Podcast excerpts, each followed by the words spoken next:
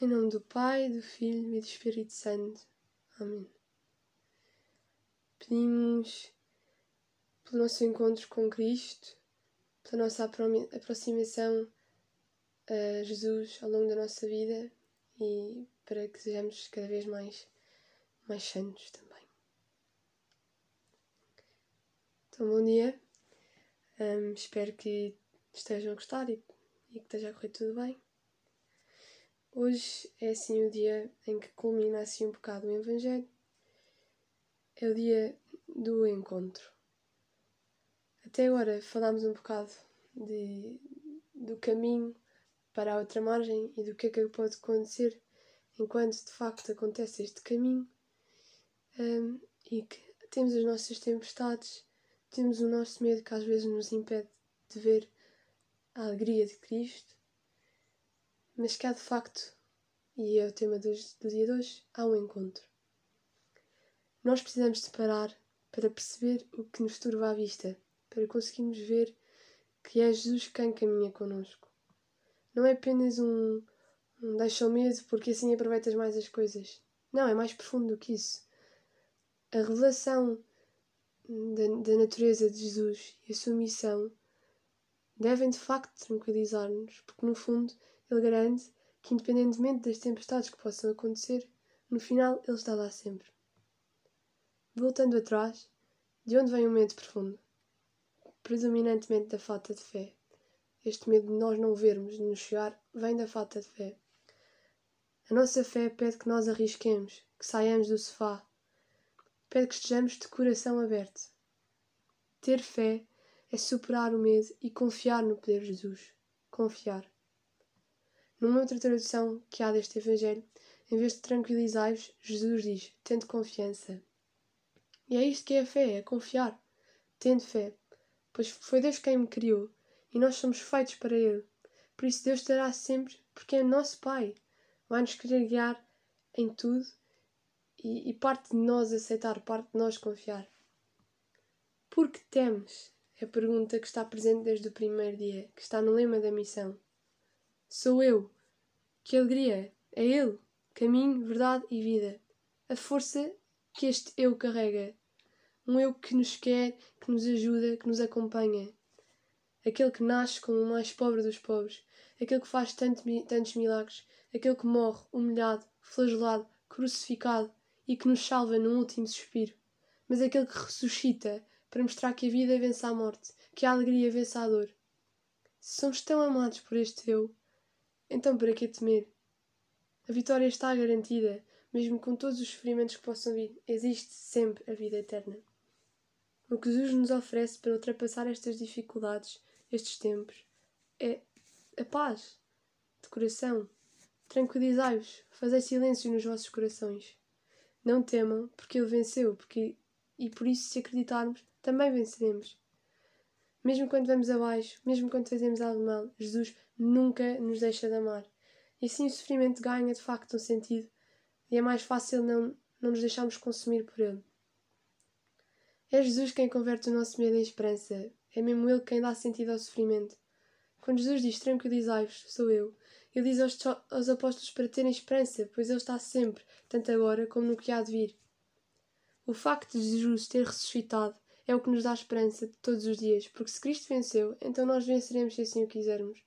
E se esta esperança existe, devemos acordar cheios de força e esperar e receber de coração aberto o que Cristo tem para nós. A fé é viva. Jesus não existiu só há dois mil anos, ele vive aqui e agora. Agora queria só ler um, um, uma parte do Cristo vive. Ele vive. É preciso recordá-lo com frequência porque corremos o risco de tomar Jesus Cristo apenas como um bom exemplo do passado, como uma recordação, como alguém que nos salvou há dois mil anos. De nada nos aproveitaria isto. Deixava-nos como antes, não nos libertaria. Aquele que nos enche com a sua graça, aquele que nos liberta, aquele que nos transforma, Aquele que nos cura e consola é alguém que vive. É Cristo ressuscitado, cheio de vitalidade sobrenatural, revestido de luz infinita. Por isso, dizia São Paulo: Se Cristo não ressuscitou, é vã a vossa fé. Mas se Ele vive, então poderá estar presente em cada momento da tua vida para o encher de luz. Assim, nunca mais haverá solidão nem abandono. Se Ele vive, isso é uma garantia de que o bem pode triunfar na nossa vida e de que as nossas fadigas servirão para qualquer coisa. Então podemos deixar de nos lamentar e podemos olhar em frente, porque com Ele é possível sempre olhar em frente. Se conseguires apreciar com o coração a beleza deste anúncio e te deixares encontrar pelo Senhor, se te deixares amar e salvar por Ele, se entrares na sua intimidade e começares a conversar com Cristo vivo sobre as coisas concretas da tua vida, esta será a grande experiência. Será a experiência fundamental que sustentará a tua vida cristã. Esta será também a experiência que poderás comunicar a outros jovens, porque, ao início do ser cristão, não há uma decisão ética ou uma grande ideia, mas o um encontro com um acontecimento, com uma pessoa que dá à vida um novo horizonte e, desta forma, o rumo decisivo. Cristo é a esperança e nós somos chamados a levá-lo aos outros. Esta é a nossa missão. E, vou voltar a ler uma coisa, como diz São João Paulo II, os jovens são a nossa esperança. Vós sois jovens e o Papa é idoso. E ter 82 ou 83 anos não é a mesma coisa que ter 22 ou 23. Todavia, ele continua a identificar-se plenamente com as vossas esperanças e as vossas aspirações. Juventude de espírito, juventude de espírito. Embora eu tenha vivido no meio de muitas trevas, sob duros regimes totalitários, tive suficientes motivos para me convencer de maneira inabalável de que nenhuma dificuldade e nenhum temor é tão grande a ponto de poder sufocar completamente a esperança que jorra sem cessar no coração dos jovens. Vós sois a nossa esperança, os jovens são a nossa esperança. Não permitais que esta esperança morra. Comprometei a vossa vida com ela. Nós não somos a soma das nossas dificuldades e falências. Constituímos a soma do amor do Pai por nós e da nossa capacidade concreta de nos tornarmos imagem do seu Filho. Também agora deixar um bocado isto para refletir. Quem é Jesus para mim? Como me encontrei com Ele? Como, como é que eu consigo. Onde é que eu já saí do meu sofrimento? Ou no meu sofrimento encontrei Cristo? Hoje, nestes tempos, que é tão difícil esperar algo bom, nós queremos ser missionários da esperança. Muita gente sofre, a Igreja sofre, o mundo sofre, e nós queremos levar, dentro do possível, esta mensagem. Porque temos, sou eu. Isto não significa dizer às pessoas para pararem de ter medo porque isso é estúpido, não. Significa ajudar o outro a ver Jesus no meio da tempestade. Significa ajudar o outro a ter esperança. Sei que nos moldes desta missão é difícil fazer isto. Mas talvez um simples telefonema, alguém que saibam que está mais em baixo, ou escrever uma carta, que eu acho uma coisa mesmo bonita de, saber, de se fazer, modéstia.